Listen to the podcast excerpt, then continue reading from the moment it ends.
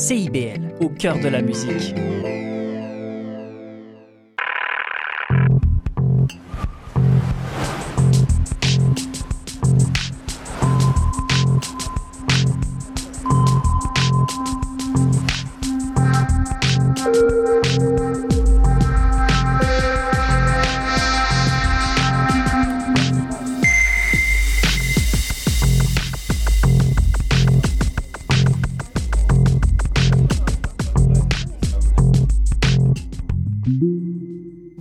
Sous le radar à CIBL.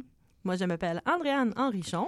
Et moi, c'est Ariane Monzerol. Comme vous le savez, on a décidé de prendre des petites vacances pour les deux prochaines semaines, mais inquiétez-vous pas, on vous a préparé du contenu. Oui, du contenu préenregistré, ça va être des conversations entre toi et moi à propos de certains euh, événements culturels qui se sont passés dans les dernières semaines ou bien des entrevues avec des artistes qu'on aime. Oui, effectivement. Donc, euh, je vous conseille fortement de bien nous écouter euh, le 21 et le 28 juillet. Et on revient le 4 août en force avec nos collaborateurs, collaboratrices autour de la table, des charmants, charmantes invités.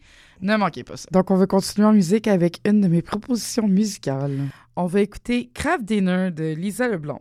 Craft Dinner, c'est une petite balade romantique euh, qui parle des petites choses simples de la vie, euh, qu'on doit pas nécessairement. qu'on qu'on doit pas faire des grandes choses pour comme, convaincre l'autre de son amour. Des fois, c'est juste partager un bol de Craft Dinner. Lisa Leblanc, ça a vraiment été mon coup de cœur cette année. Euh, je l'ai vue au Franco et euh, j'ai redécouvert sa musique avec euh, beaucoup d'amour. Que je vous offre Craft Dinner.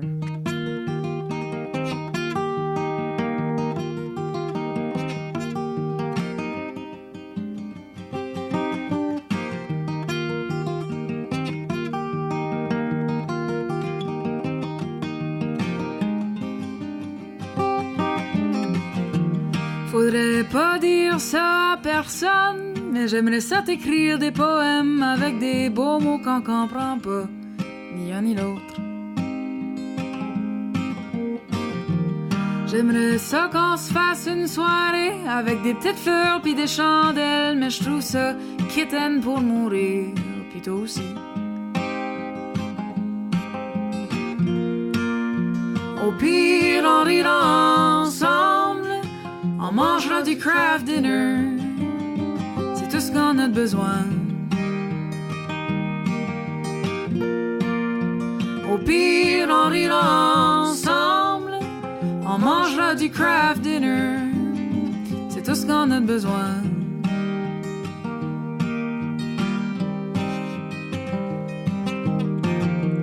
J'aimerais ça danser un slow avec toi, mais on est tous les deux trop maladroits. J'aurais peur de marcher dessus puis de casser un orteil. J'aimerais ça qu'on se regarde dans les yeux puis qu'on se dise des belles affaires. Ça sortira peut-être tout à l'envers. Ben au moins nous autres on se comprendra. Au pire on rira ensemble. On mangera du craft dinner. C'est tout ce qu'on a besoin. Pire, on rira ensemble. On mangera du craft dinner. C'est tout ce qu'on a besoin.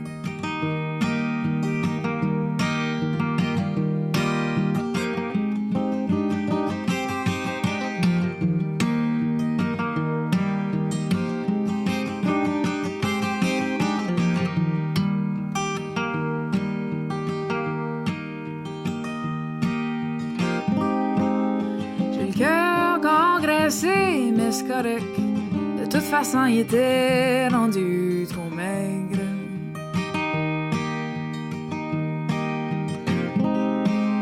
J'ai le cœur congressé, mais c'est correct.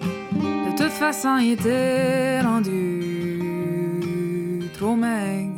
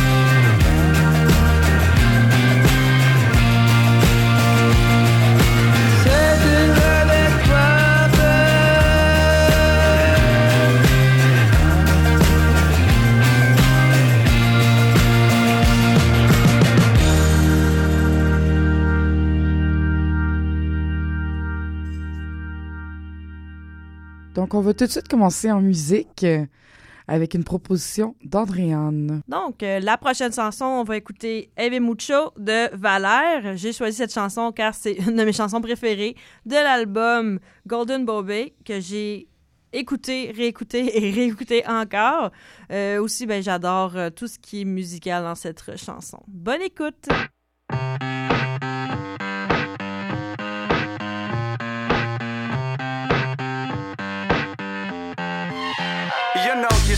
Suppose we was to raise the bar. Take the parts and make them raw.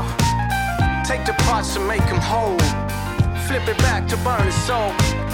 Making love on the telephone with the whole game watching. Turn around, say what these crazy fools do when I turn my last back. They was looking over, but this crew's still down. See, I was thinking we could work it out. We can bump this shit all over town. We gon' rock that hit, girl. Flip that script, girl. Get that paper, people bound. You know, we the ones that keep on reaching. Triple checking downtown beacons. Uh, holding out that no school jeans in. We put the love in fantasy. When the beat drops and my beats lock, that's when we go.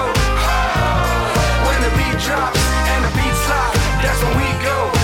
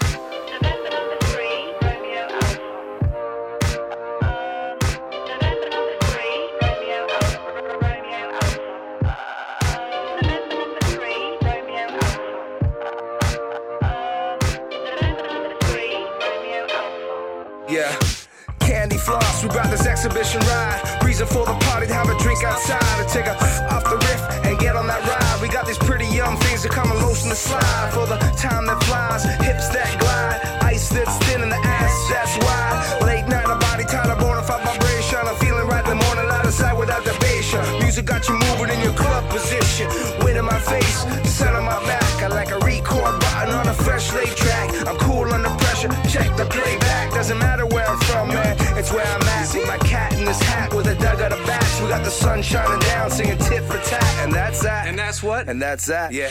When the beat drops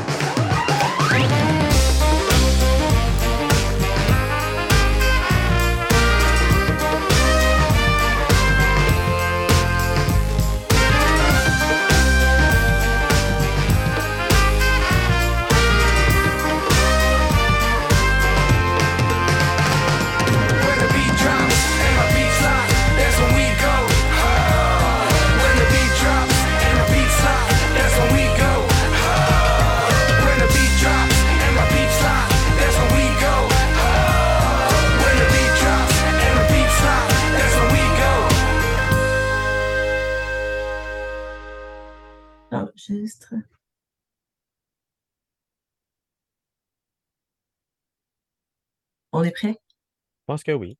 Ok, parfait. Bon, parfait. Donc, euh, pour faire une petite introduction, Ariane et moi, nous avons décidé de faire un peu euh, de nouvelles choses euh, à la radio de Sous le radar. On reçoit souvent des artistes, des chanteurs, des, des, des comédiens, des artistes visuels et aussi euh, on, des fois des réalisateurs des metteurs en scène, etc. Donc, euh, Ariane et moi, on a discuté puis on s'est dit que ça serait vraiment intéressant de prendre le temps de passer en entrevue ou rencontrer des personnes qui sont dans des milieux un petit peu plus, je dirais, méconnus, mais qui touchent autour, autour le monde artistique. Donc, euh, pour commencer la première capsule, j'ai euh, la chance de recevoir Daniel Richer, qui est dans le milieu du jeu vidéo. Donc, euh, allô Daniel, Salut, Andréane. j'espère que ça va bien. Ça va bien, toi? Ben oui, ça va bien. Euh, ben Daniel, je vais commencer par te demander de te présenter, puis te dire c'est quoi que tu fais dans la vie. Oui, donc euh, moi c'est Daniel, je suis concepteur sonore chez dans une boîte de jeux vidéo qui s'appelle Twin Suns Corp, qui est pas super connue, c'est une petite boîte.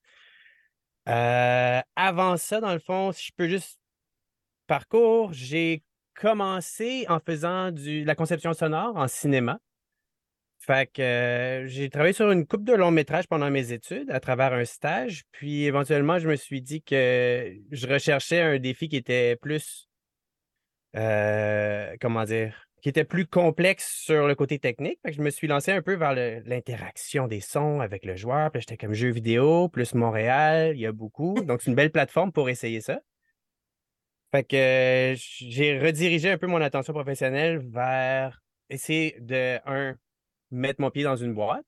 Fait que Mhm. j'ai réussi. J'ai commencé en tant que testeur, après ça chez Eidos Montréal pendant quelques années avant de finalement réussir à me tailler une place pour euh, en tant que junior concepteur sonore sur le dernier Tomb Raider. Puis après ça, j'ai travaillé sur un autre projet là-bas, sur les Gardiens de la Galaxie. Puis finalement, après ça, j'étais à la recherche de différents défis. Donc, j'ai changé de boîte. Puis c'est pas mal là que je suis rendu en ce moment. OK. Puis, juste dire, euh, être concepteur sonore, juste faire un résumé, c'est quoi comme métier? Ah. C'est large, Euh, là? Je sais que ça peut être. euh, Oui, c'est large, mais c'est ouais, intéressant parce que ça dépend aussi d'où est-ce que tu travailles. Il y a des compagnies qu'un concepteur sonore ou une conceptrice sonore fait seulement les bruits. Ça, c'est souvent, on appelle ça un artiste audio. Il y a des compagnies qui l'appellent comme ça. C'est un rôle qui est plus spécifique. Euh, concepteur sonore, généralement, on va parler aussi de autant de l'intégration dans l'engin du jeu que, dans le fond, créer le son, enregistrer ses sources. Puis, dans le fond, c'est pas mal tout ce qui serait lié à dire on ajoute des sons à un jeu. OK, parfait. Euh, je vais se faire un comparatif. Est-ce que c'est la même affaire, après la même affaire quand on est bruiteur euh, au cinéma ou c'est quand même deux entités qui peuvent être un petit peu différentes, là? Là, je te pose une question qui. Oui, ouais, non, mais je te dirais que ça, ça se ressemble beaucoup. La, la différence, c'est quand tu es bruiteur ou bruiteuse, souvent, on va avoir euh, une image puis un timing à respecter. OK. Fait que le rôle va beaucoup être de mimiquer les gestes. C'est souvent, on appelle ça d'être euh, artiste foley. C'est de dire, mettons, tu vas prendre tes bottes, tu vas synchroniser, mettons, les pieds. OK. Concepteur sonore, c'est beaucoup de dire, il y en a aussi au cinéma, c'est pas mal partout, mais c'est de dire, en général, on, on part de rien pour un son, on a besoin de quelque chose. OK. Bruiteur, c'est plus un peu d'accompagner le, le D'accord. visuel. On en fait aussi. Euh, Puis, euh, toi, dans, euh, c'est quoi ton approche artistique quand tu fais justement la création des jeux vidéo? Euh, Est-ce que tu, comment tu cherches vraiment là, à capturer, je dirais, l'essence de l'univers du jeu? Ben, c'est sûr que si on y va, mettons, en très micro, level très micro, on, on peut dire, pour commencer, il faut savoir qu'est-ce que tu essaies de dire avec ton son ou qu'est-ce que le son doit dire aux joueurs. Est-ce que c'est un son que son, son rôle principal, c'est de partager de l'information, donner du feedback à un joueur ou à une joueuse, ou c'est plus un son, disons, qui vient à dire on va renforcer le sentiment d'immersion? Mettons des bruits d'ambiance. Ils vont pas nécessairement avoir un impact sur ce que le joueur va faire ou la joueuse, mais ça va plus être un. euh, comment dire? Tu, tu rentres dans l'univers, mettons. Tu vas avoir des criquets dans la jungle, des choses comme ça. Versus dire, mettons, si tu as, je sais pas, il y a une explosion qui se passe, visuellement, il va falloir qu'il y ait un support aussi auditif. Ça, c'est plus le côté informatif, de dire, OK, l'explosion est-tu proche, es-tu loin? OK. Fait qu'il y a beaucoup cette approche-là.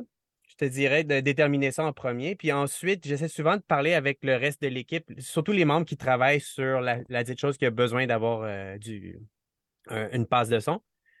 Puis j'essaie avec eux d'établir un genre de, champ lexical ou une série de mots-clés, mettons, qui peuvent nous aider à dire, OK, on parle de la même place. Ce son-là, mettons, ou cette chose-là est, mettons, 5-6 mots. OK, ben je vais partir de mon côté, puis je vais partir avec ces mots-là pour inspirer un peu le travail de produire le son après. OK. Question d'être sûr qu'on est bien aligné avec eux. OK. Puis, t'es, quand tu parles justement avec ton équipe, c'est quoi, toi, tes principales sources d'inspiration quand tu, justement, tu crées de la, du nouveau son pour un jeu vidéo?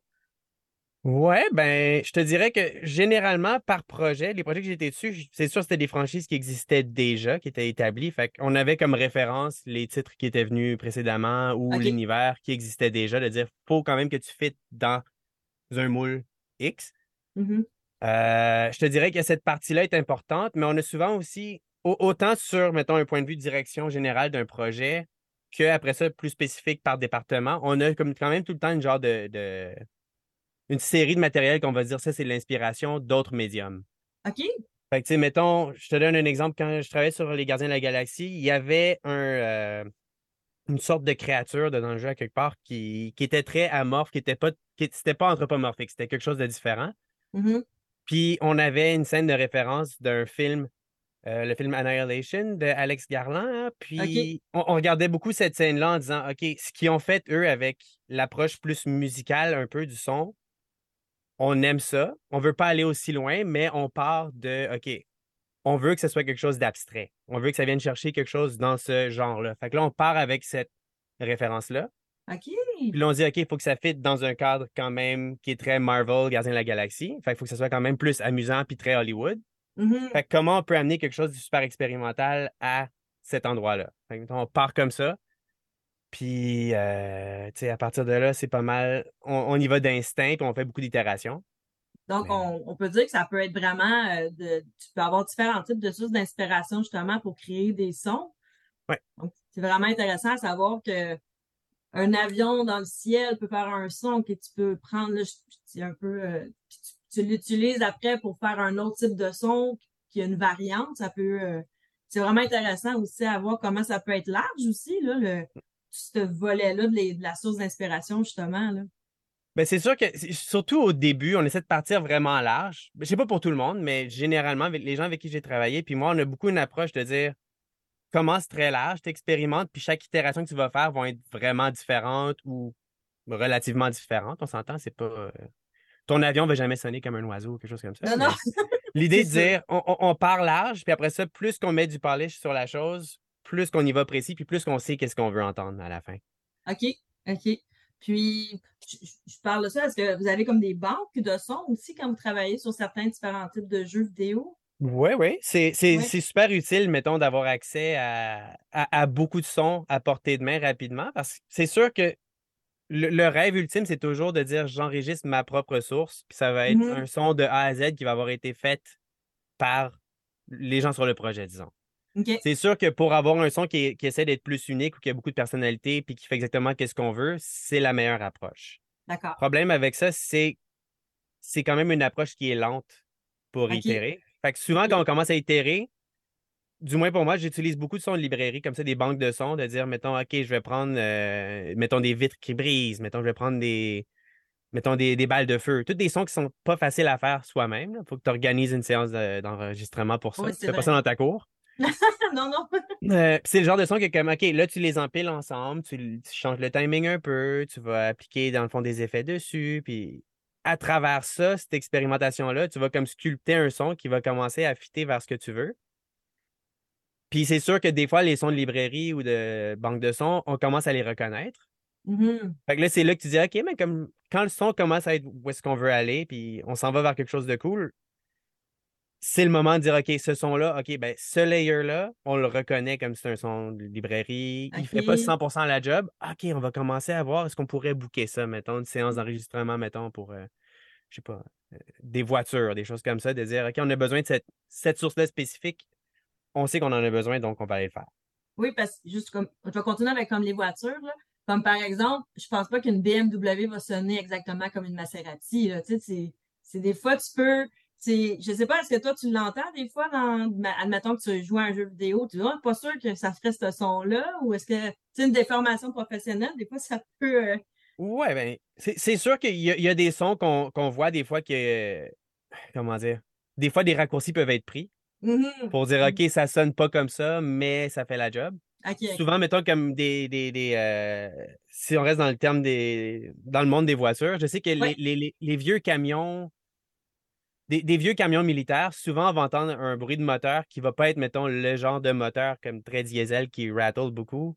OK, Ça va être un moteur plus, OK, c'est un son de background, on n'en a pas besoin, on va pas mettre l'emphase dessus. OK, je Sur Tomb comprends. Raider, on avait justement eu ça. Il y en avait un qui était juste comme stationné, un camion, puis c'était comme plus un, un prop qui était comme pour décorer. C'était pas rien qui avait comme la significance narrative ou rien. OK. Puis on- un de Hugo, un de nos concepteurs sur le projet, était comme Mais ça sonne pas de même ces camions-là. C'est là qu'on était comme Ah, qu'est-ce que tu veux dire? Puis comme moi, je connaissais ces camions-là. C'est pas de même ça sonne. Il faut prendre un moteur diesel. Puis j'étais comme ça sonne-tu différent tant que ça? Puis, euh, ouais, finalement, il avait vraiment raison. Mais généralement, je te dirais que c'est quand même bien respecter les choses qui sont faciles à comme pick-up comme ça, de dire genre, Hmm, s'il y a comme une différence entre ce que tu entends puis ce que tu vois, plus souvent qu'autrement, j'ai l'impression que c'est voulu. Ça va être un choix de dire, OK, c'est un choix esthétique de dire, on veut ce son-là plutôt que lui. Puis, quand tu, justement, tu travailles avec les sons, est-ce que tu as des logiciels spécifiques ou des outils que tu utilises, justement, pour travailler, manipuler, justement, les sons? Ouais, ben c'est sûr. Ben, le, tout commence avec, si on y va en- encore dans un monde parfait, parce qu'on a tout le temps, tu commences par enregistrer tes sources. Fait que là, c'est sûr que tu vas arriver avec ton enregistreuse, tu vas arriver avec tes micros. Le choix de ton micro va être important de savoir comment tu veux capturer. Est-ce que tu vas avoir un son qui va être en stéréo, donc avec deux micros qui font la gauche, la droite?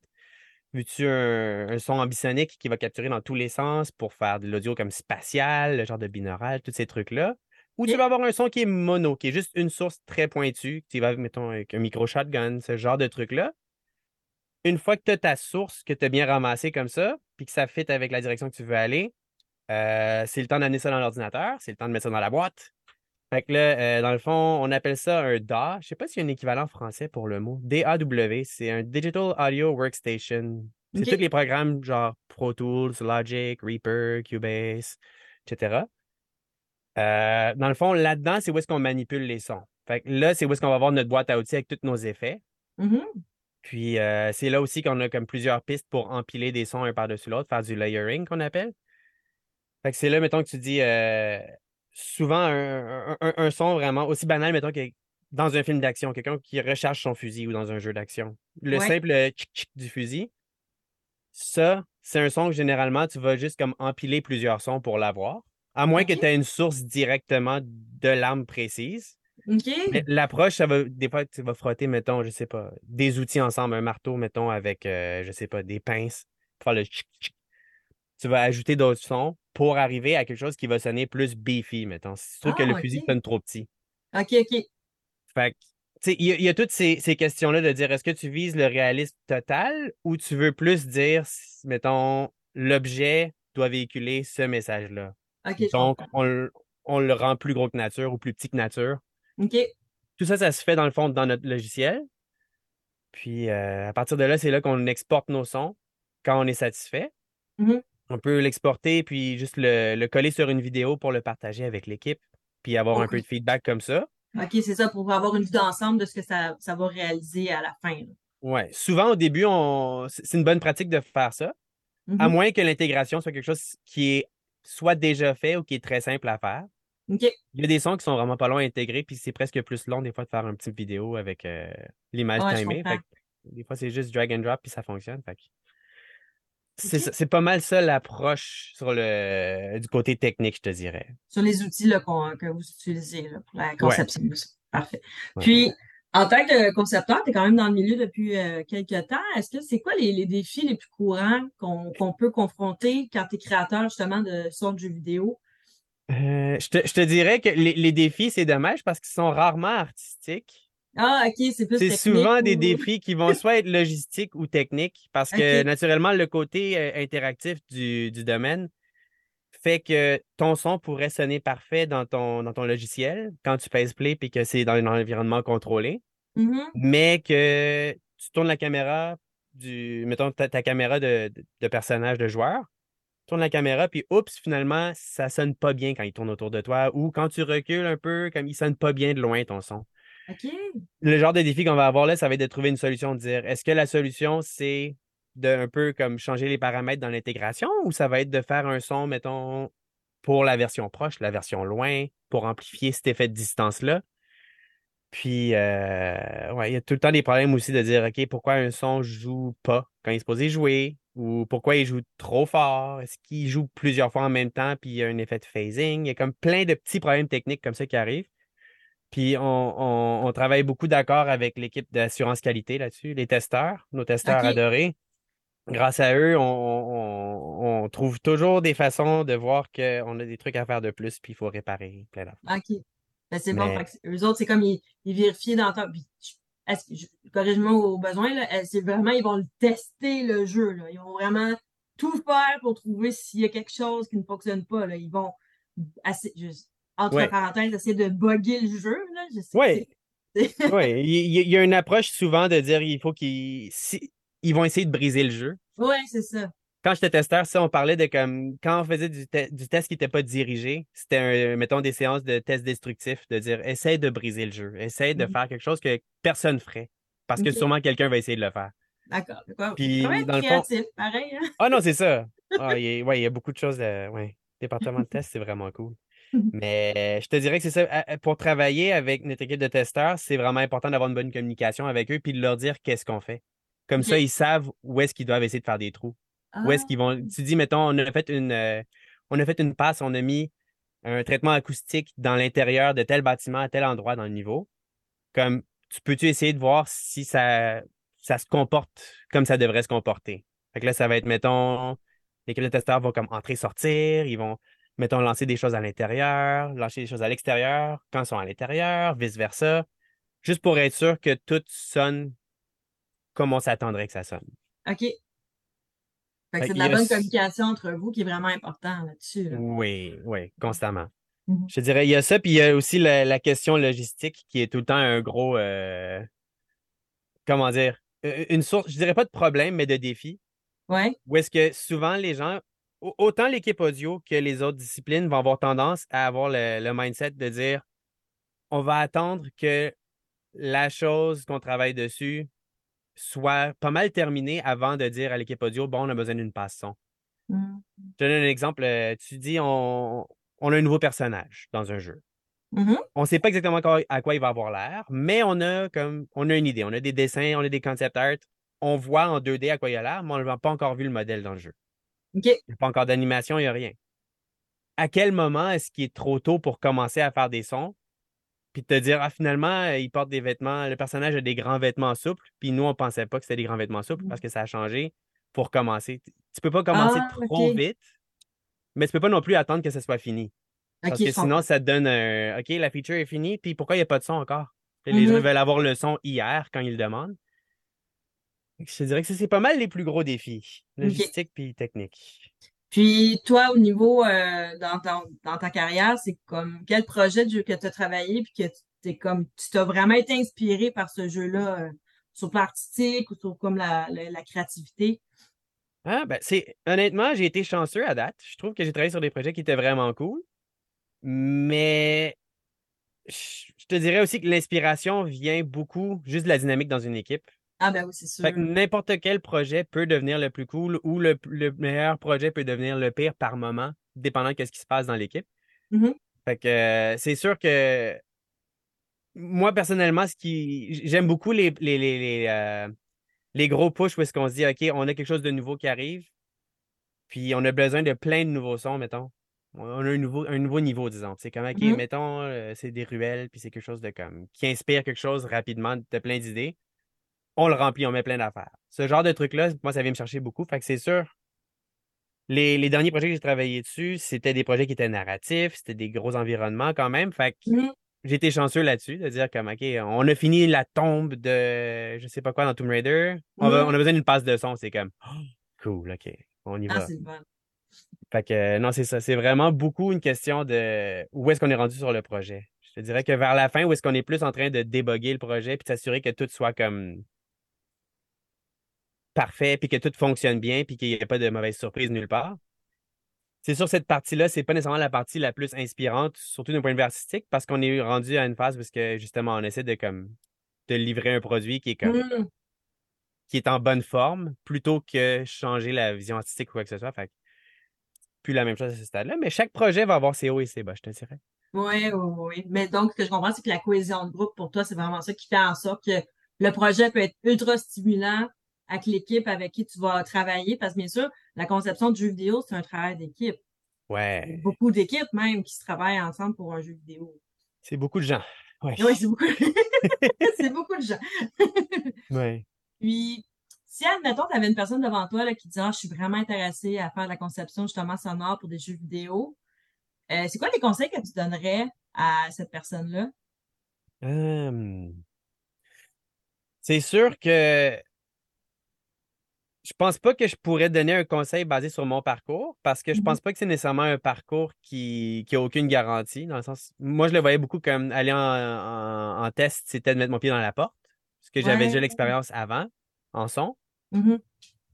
Euh, le travail de testeur, c'est une carrière déjà comme en Établie. c'est une carrière établie. C'est Oui, pas oui. seulement un tremplin vers une autre discipline. Puis je pense qu'il y a beaucoup de gens qui font l'erreur d'aller en test en espérant faire un saut ailleurs plutôt que d'être intéressé par le test puis par tout ce qui est dans l'industrie. Moi, j'ai été chanceux parce que de faire ça, j'ai découvert une passion un peu aussi pour le côté plus production, le côté organisationnel, puis planification, les livrables, puis tout ça.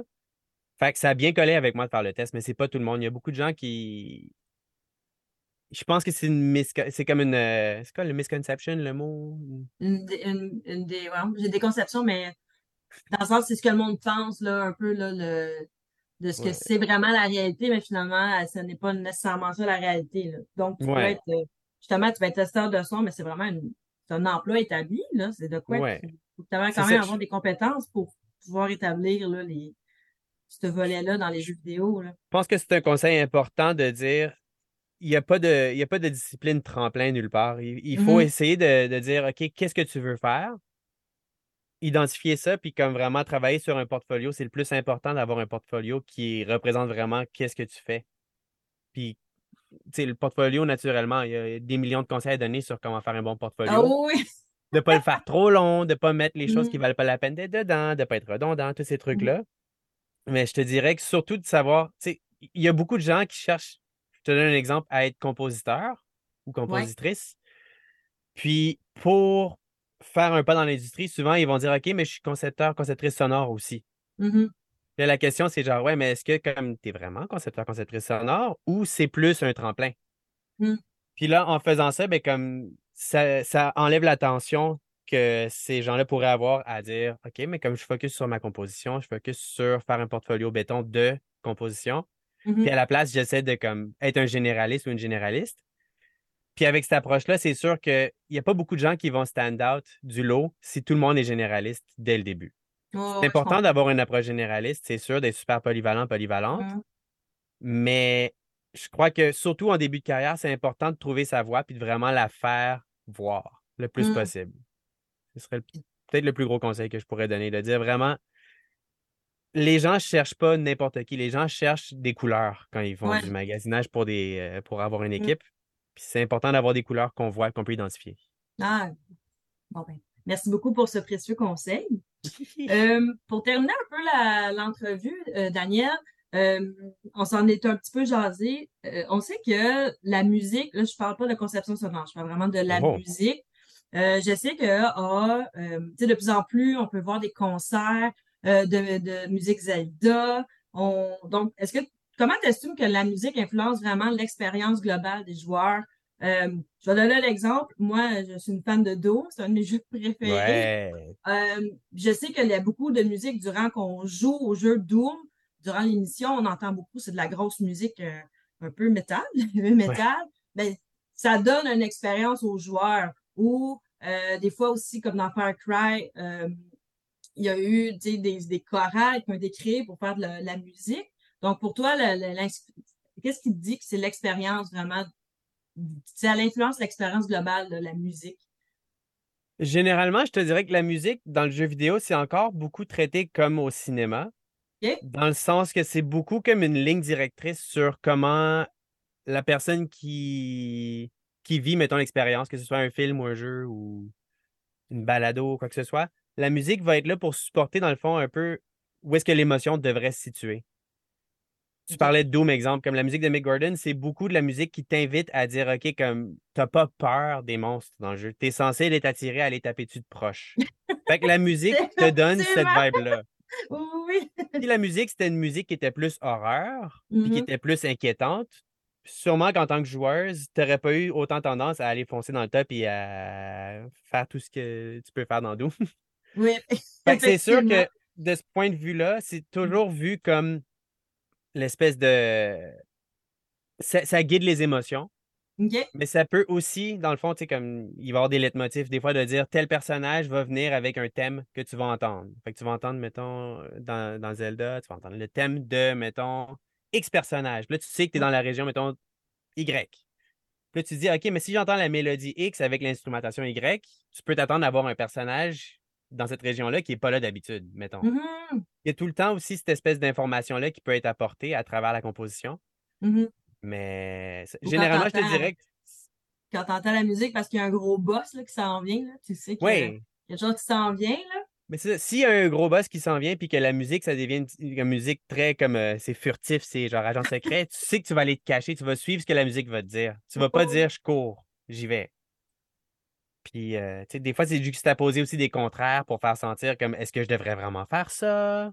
Des trucs comme ça. Il y, a- il beaucoup de. Je te dirais que la, la musique, avec euh, surtout dans les cinématiques, c'est traité Oui. comme c'est traité d'une façon qui est très narrative, la musique. Il y a un gros lien entre l'équipe narrative puis ce que la musique va devoir véhiculer. Ok. faut vraiment savoir l'intention de c'est quoi cette scène-là, autant que de savoir qu'est-ce que, point de vue euh, jouabilité, des fois le gameplay dans un niveau, c'est comme qu'est-ce que c'est censé dire? Puis est-ce qu'on veut prendre ça puis le surenchérir ou on essaie de faire quelque chose de différent avec la musique? Mhm. J'étais chanceux parce que je suis sur Gardien de la Galaxie, notre, euh, notre, directeur, le- notre directeur audio il était très, très, très euh, proche de notre compositeur. Puis le compositeur, il nous donnait de la musique quand même assez régulièrement, assez tôt dans le projet aussi. Fait Ah, il y avait une on- on- on a- cohésion entre le son puis la musique. Exact. On faisait l'intégration de la musique, puis après ça, on avait déjà comme OK, mais comme on avait fait une passe d'ambiance, puis on a déjà une composition qui n'est pas la version finale, mais qui est une version quand même, une itération première de notre compositeur. Fait qu'on savait où est-ce qu'on s'en allait. Mm. Fait que déjà là, si on mettait des, des éléments qui étaient plus tonales, qui, qui allaient avoir une note un peu de musique quand ils résonnent, des trucs comme ça, on pouvait déjà s'accorder avec la musique. Fait que ça nous ça rendait la vie vraiment plus simple versus de dire on utilise de la musique temporaire, puis on la remplace, puis finalement ça sonne pas bien avec la nouvelle musique, etc. Ah. Oui, la musique, c'est important. Ben oui, C'est super important. Ça permet, ben, comme tu as dit tantôt, ça permet justement là, de, d'apporter des émotions aussi. Puis ça, ça permet des fois d'être, de te mettre dans un état aussi qui peut te rendre euh, soit euphorique ou au contraire, comme tu sais, plus dans le mode de la peur. Ou... Donc, c'est très. euh, ça permet beaucoup de choses, la musique et la conception de son aussi. Mais je pense qu'un jeu sans son, ça serait un peu bizarre. ça serait bizarre, c'est ça sûr. serait bizarre un peu. C'est comme jouer sur mute. Finalement, joue. Ouais. Ben, écoute, Ouais. euh, écoute, Daniel, merci beaucoup, beaucoup d'avoir pris du temps pour euh, cette entrevue. C'est très, très, très euh, apprécié. Donc, euh, ben, Daniel Richer, concepteur euh, de, jeux- de son, euh, merci beaucoup, beaucoup. Mais merci à toi.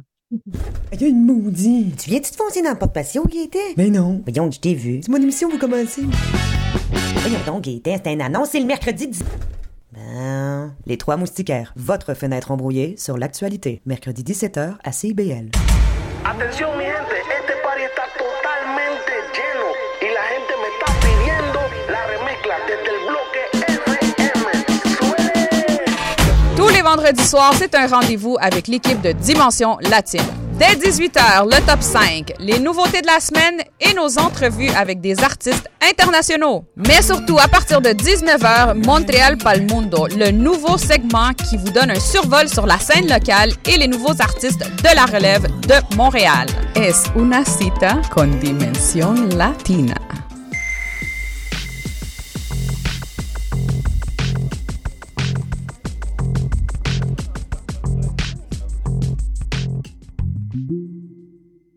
Donc, on va continuer en musique avec une de mes propositions musicales. Et on s'en va écouter ma chanson préférée.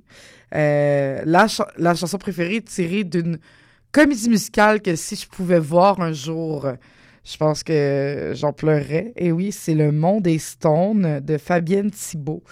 C'est une chanson qui est tellement belle. Euh, c'est un chef-d'œuvre, à mon sens, à moi. On peut ne pas être d'accord. je suis vraiment d'accord avec, avec le fait de ne pas être d'accord, mais tu sais, je pense que j'adore la voix de l'interprète. Elle nous offre une vulnérabilité tellement belle. Il y a tellement une belle intensité dans toute cette chanson. D'ailleurs, en faisant des recherches, j'ai vu que Cindy Lauper l'avait repris. Par contre, euh, elle n'a rien à à notre version québécoise. Donc, on s'en va écouter Le Monde des Stones.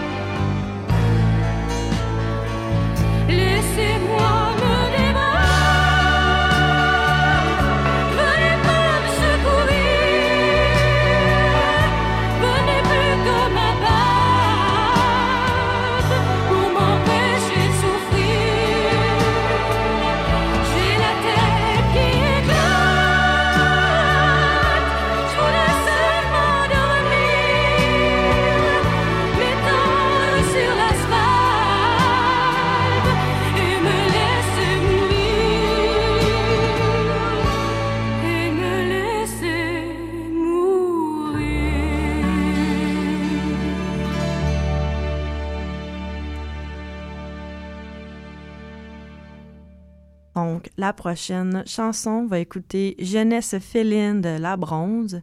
J'ai choisi cette chanson car c'est une chanson sensuelle, exotique, mais elle est tellement belle et fluide et la bronze a une voix merveilleuse pour cette chanson.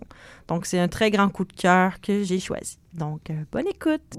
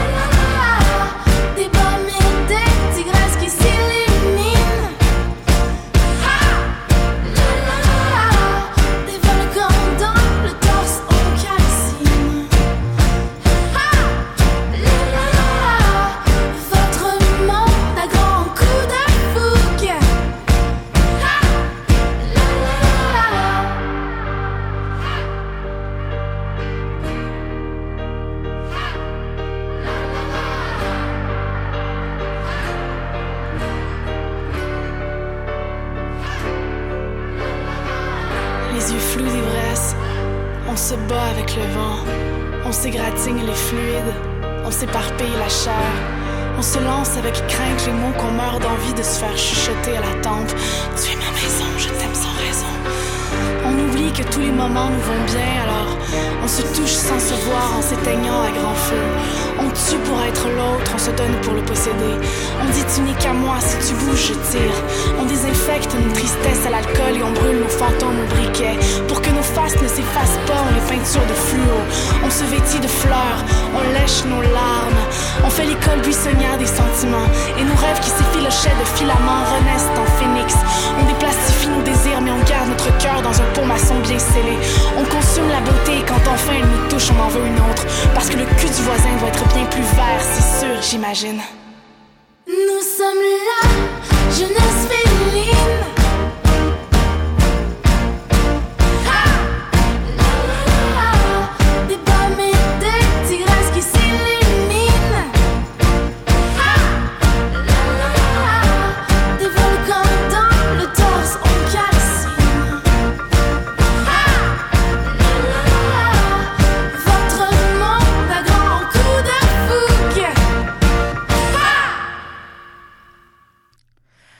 Va aller écouter Vacances-Travail de Lysia Kepinski. Euh, moi, j'ai découvert cet artiste-là avec son album Depuis l'an passé au euh, Santa Teresa. J'avais eu des billets pour aller voir son spectacle gratuitement, puis je savais pas trop dans quoi je m'embarquais. Là, quand je suis arrivée sur scène, et quand je suis arrivée sur la place que je l'ai vue sur scène, avec son énergie, sa prestance, elle dégage quelque chose que pas beaucoup d'artistes québécois dégagent. Euh, J'adore ses paroles qui sont un peu...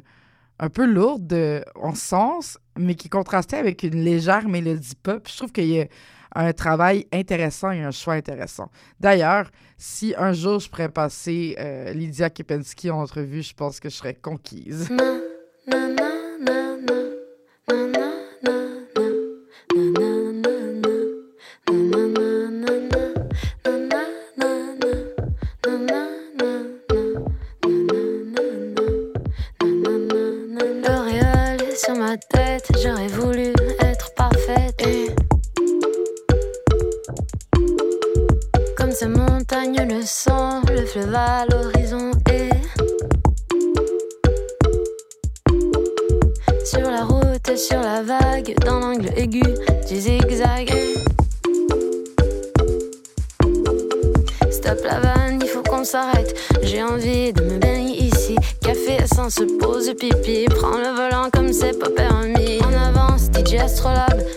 La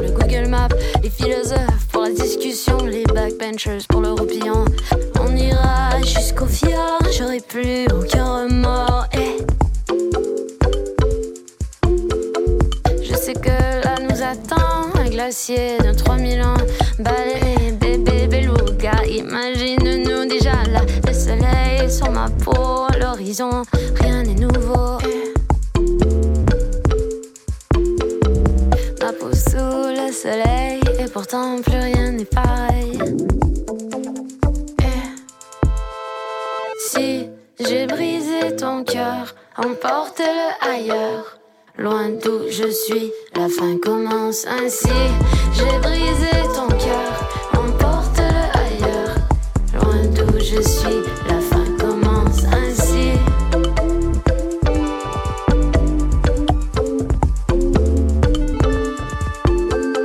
Cette ville, je la connais, ces panneaux, je les reconnais. Mais je découvre comme un enfant, tout semble nouveau. Traverse la terre comme des pénitents, le convoi est ouvert, monte dedans. Et. Vitesse de bouclez vos ceintures, frappe la route Jack, je l'ai écrit sur le mur. Que la joie se loge dans chaque fissure. Chantez mes éclats dans le bonheur le plus pur. On est un peu pensionnaire de notre aventure. Le soleil sur ma peau, l'horizon, rien n'est nouveau. Sous le soleil, et pourtant plus rien n'est pareil. Si j'ai brisé ton cœur, emporte-le ailleurs. Loin d'où je suis, la fin commence ainsi. J'ai brisé ton cœur, emporte-le ailleurs. Loin d'où je suis,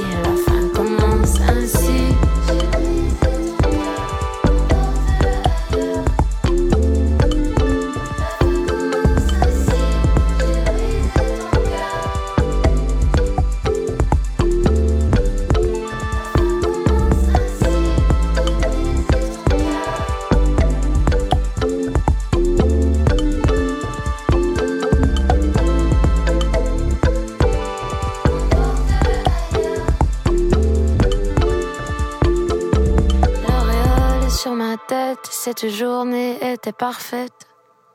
Donc, c'est ce qui conclut notre émission du 28 juillet. Euh, un gros merci, bien sûr, à Maurice Bolduc pour nous avoir aidé tout au volet technique. On dit un gros bonjour aussi à notre metteur en ondes, Justin Langlois. On vous retrouve chacun et chacune le 4 août prochain euh, pour une vraie édition en présentiel. Puis, ben, ce qui suit présentement après l'émission va être Dimension latine. On manque pas ça.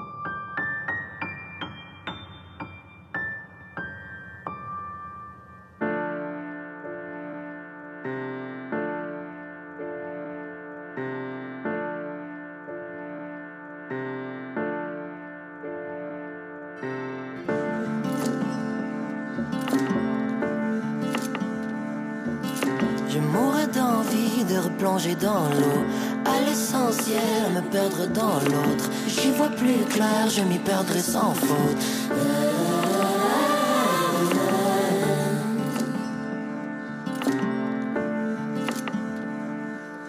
Je mourrais d'angoisse dans une forêt sans fin. Je pourrais m'enfuir, mais ce serait sans toi. On connaît l'histoire, on l'a vécu cent fois.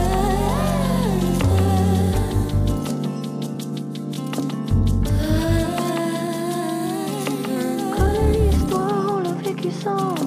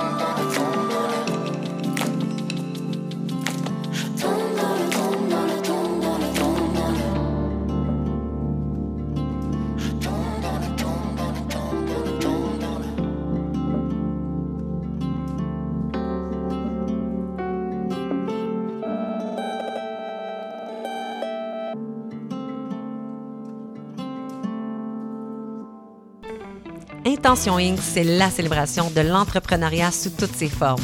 À chaque semaine, mon collègue François Morin et moi-même, Sophia Disto, allons à la rencontre d'entrepreneurs brillants et avant-gardistes du monde des affaires et de l'économie sociale pour connaître leur histoire, leur motivation et leur passion. Si vous êtes à la recherche d'une étincelle pour passer à l'action, soyez à l'écoute d'Intention Inc. tous les jeudis de midi à 13h.